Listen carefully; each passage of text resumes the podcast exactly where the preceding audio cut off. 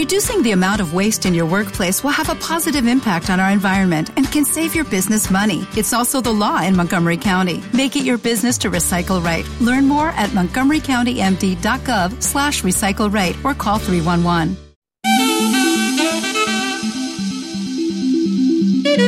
Yo sé que os gusta, yo sé que os encanta hablar de marketing con nosotros o por lo menos escucharnos hablar de marketing. Eso sí, podéis participar. ¿De qué manera? Siempre lo decimos. Al final lo volveremos a recordar. Hay un email eh, que Fran Torreblanca, nuestro capo de marketing, ha preparado para que tú puedas dejar ahí tus inquietudes, tus preguntas, tus dudas y siempre hablando de este fabuloso mundo, el del marketing, esconde muchas cosas, no solo llegar y ponerse a pensar en una idea. Hay muchas cosas que hacer, sobre todo cuando hablamos de marcas y es lo que hoy vamos a tratar, además con una invitada. Fran, bienvenido, buenos días. Buenos días, Mónica. Hoy te has traído a una chica que además tiene mucho que contarnos del tema del que vamos a hablar.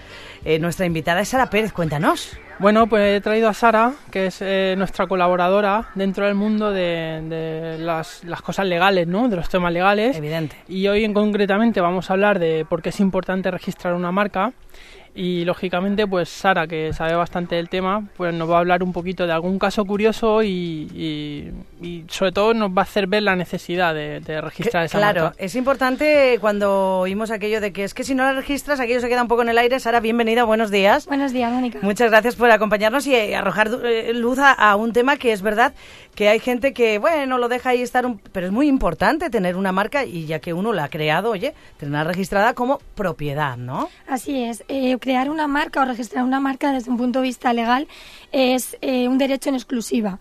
Esto quiere decir que cabe la posibilidad, una vez que está registrada, de que se comercialice un producto o un servicio como propio y así podamos diferenciarnos eh, con respecto a otros competidores. No se puede definir mejor, Fran, digo yo. Así, así ves por qué me la he traído. ahora lo entiendo todo, ahora lo entiendo todo. Bueno, eh, ¿por qué registrar una marca? No es evidente lo que nos sí. acaba de contar Sara, pero es necesario y además muy importante. Eso es. Tenemos que proteger esa, esa marca frente a terceros. Hay que evitar que, como bien decía Sara, que esos productos o servicios similares se puedan confundir con los nuestros. Uh -huh. eh, nos permite también el registro de una marca hacer cualquier tipo de oposición si después pues viene otro, otro, otra empresa y quiere hacer algo similar o parecido.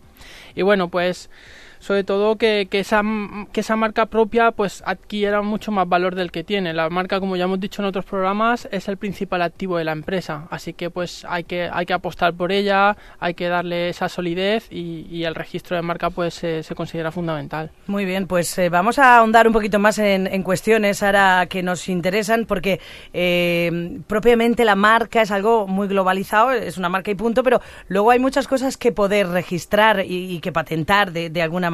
Por ejemplo, ¿también se puede registrar un color? El color en sí mismo, Mónica, no es registrable. Sí que es registrable en relación a una marca en, en, en como conjunto.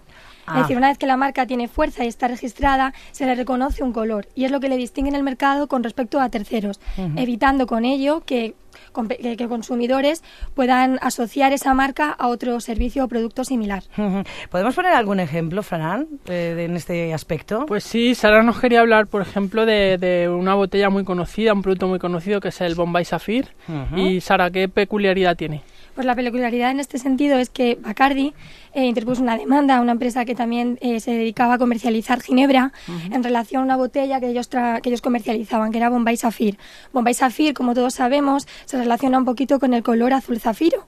Entre otras cosas, este color no estaba registrado como tal, pero es una marca muy fuerte en el mercado. Entonces, uh -huh. eh, Bombay Sapphire entendía que no podía comercializarse por otra empresa de Ginebra eh, este color.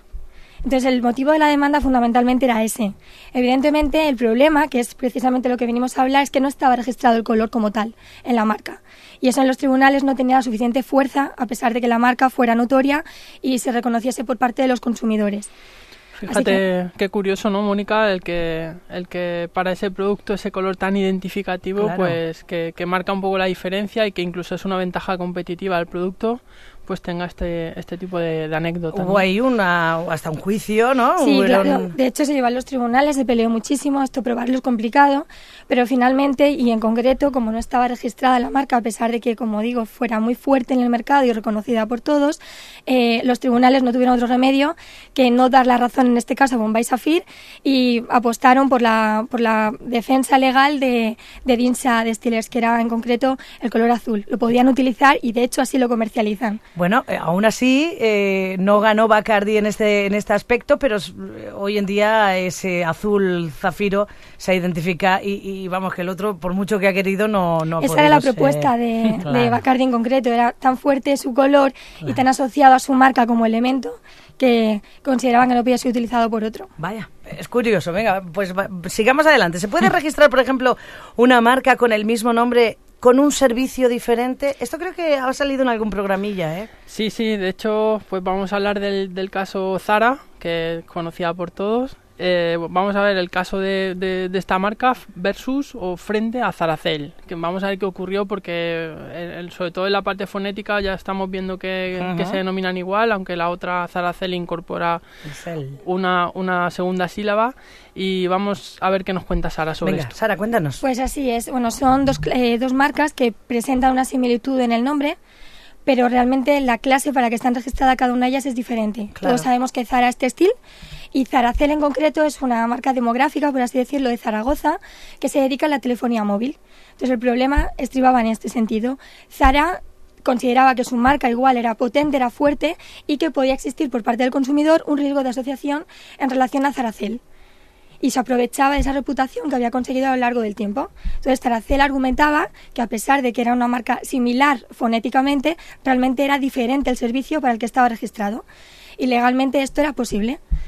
Era básicamente... Y al final el tribunal que resolvió. Resolvió a favor de Zaracel, precisamente por esto. A pesar de que Zara es una marca fuerte en el mercado, es una marca dedicada, en este caso, a la industria textil y se puede registrar una marca diferente porque no existe en este caso un riesgo de asociación por el consumidor. Toma ya, hemos visto dos casos eh, en los que la, el, el, Goliat gana a, David, eh, pero, pero no se sale con la suya en los tribunales. De esta manera, aún así no le hace casi falta, ¿no? Claro, hombre, el Goliat tiene la obligación, bajo, bajo todas las premisas, de, de, intentar cuidar su marca en todos los sentidos. Eh, yo recuerdo un caso de, de una marca súper conocida en el mundo del turrón, eh, que evitó, en este caso sí, al tener registradas todas las categorías de Niza, todas las clases de Niza, que son 45, ¿no, Sara? Sí. Pues eh, evitó el registro de una marca de, de sandías, ¿vale? Que, yo estuve participando en ese proceso y no hubo forma de, de hacer ese registro. Y fíjate que nada tiene que ver el turrón con las sandías. En este caso sí que Goliat pudo. No hables muy alto, que es posible que nos hagan un turrón con sabor a sandía. Que eso, está a la orden del día. estamos en ello. Estamos como los helados. bueno, más preguntas que tengo yo por aquí. El, el registro es un, eh, de marca es muy importante, pero mm, hablemos de, de registrar un diseño por ejemplo? Sara, cuéntanos. Pues un diseño igual que la marca es registrable, pero tiene que cumplir con una particularidad y es que ha de ser novedoso y singular. Si cumple estas dos premisas, el diseño en principio, siempre que no incurra en otra incompatibilidad, puede ser registrable. Para ello, eh, tiene que ser, como decimos, único en el mercado y que genere en el consumidor un impacto. A ver, un ejemplo. Por ejemplo, eh, nos ponéis aquí el caso de los caramelos Fiesta. Todos conocemos los chupa chups, eh, bueno, eh, Fiesta lo conocemos todos. ¿Qué pasó con este Bueno, pues en este caso es un caso similar a los anteriores, una marca potente. En este caso, Perfect Van Mel comercializa caramelos y, entre otras cosas, tiene un diseño que es, bueno, el chupachus gigantes que todos conocemos, que a su vez lleva chupachus pequeños, pues comercializaba un diseño similar. Entonces, demanda Fiesta por tener un diseño registrado, marca comunitaria, igual o muy parecido al que tenía en este caso Perfect. Entonces Fiesta, evidentemente, argumentó que era novedoso su diseño y que era singular, porque a pesar de ser parecido el formato, no era igual el diseño. Entonces esto igual se peleó en los tribunales y finalmente Fiesta pudo, pudo probar que realmente se podía que se podía registrar su diseño porque no generaba de nuevo, como hemos hablado, el riesgo de confusión en el consumidor.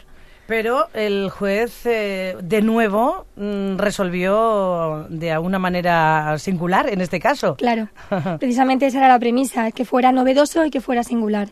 Si cumplía esas dos, esas dos variantes, el diseño podría ser registrable. Y además en este caso hubo sanción económica. Bueno, en este caso la sanción fue bastante elevada. Este tipo de asuntos son muy altos, por eso siempre hay que tener muy claro lo que se defiende. Y bueno, ascendía a 300.000 euros más las costas procesales, que también tienen su Dios mío, ya hay que vender chupachups en este caso. Bueno, en cualquier caso, mm, de esta manera queríamos daros a conocer cuán importante es registrar una marca. Eh, no solo crearla, que ya es lo más importante, evidentemente, sino tenerla acotada y tenerla eh, registrada, evidentemente, para que no ocurran estos casos. Eso es, para nosotros, Mónica, desde el, desde el, punto de vista de la creación de las marcas y del marketing, pues algo fundamental para, para que nuestro cliente, en este caso, pues se sienta pues tranquilo, con esa seguridad y sobre todo que cuide ese activo que es fundamental, que es la marca, y para ello, pues por eso contamos con, en este caso con Sara, que por cierto es emprendedora, acaba de lanzar su, su, marca, es, su marca. es abogadas, está en Yecla y, y, la verdad que, que fantástico. Eh, son, son un complemento perfecto para, para crear esa, ese producto de, de, creativamente hablando de la marca y, y, de ese registro. Pues si alguien está a punto de crear una marca o algo parecido, Sara y su, su bufete, en este caso, nos pueden ayudar muchísimo, así que la tenemos localizada. ¿eh? Por supuesto, bueno, yo la recomiendo. Eh, una pregunta que me salta a mí ahora, antes de terminar, que nos vamos ya, eh, supongo que habrán diferentes, pero es muy caro registrar una marca, no sé si habrán diferentes categorías o precios. Sí, bueno, esto viene un poquito en relación a la marca que se quiere registrar. Ajá. Hay una marca nacional, una marca comunitaria o internacional.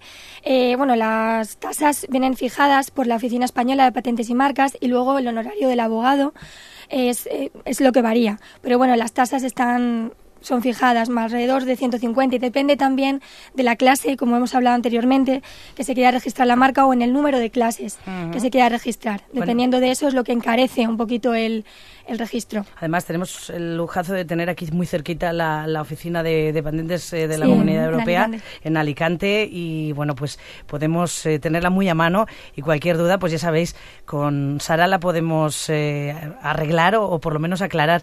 Pues muchas gracias, Sara, por haber venido a nuestro programa. Ya a te vosotros. vamos a bautizar como nueva colaboradora. Eh, bueno, eh, no sé si nos estará escuchando Paco Lorente, pero nada, que se, igual se está poniendo un poco envidiosillo. Bueno, otra colaboradora, no, no, no aquí hay sitio para todos.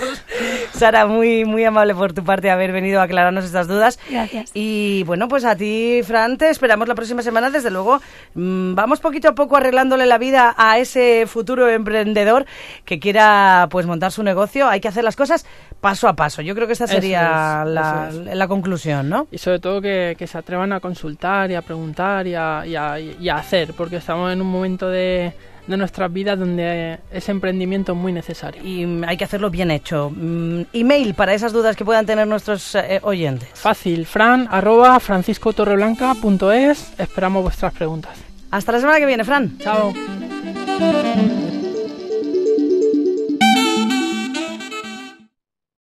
O'Reilly Auto Parts puede ayudarte a encontrar un taller mecánico cerca de ti. Para más información, llama a tu tienda O'Reilly Auto Parts o visita oreillyauto.com.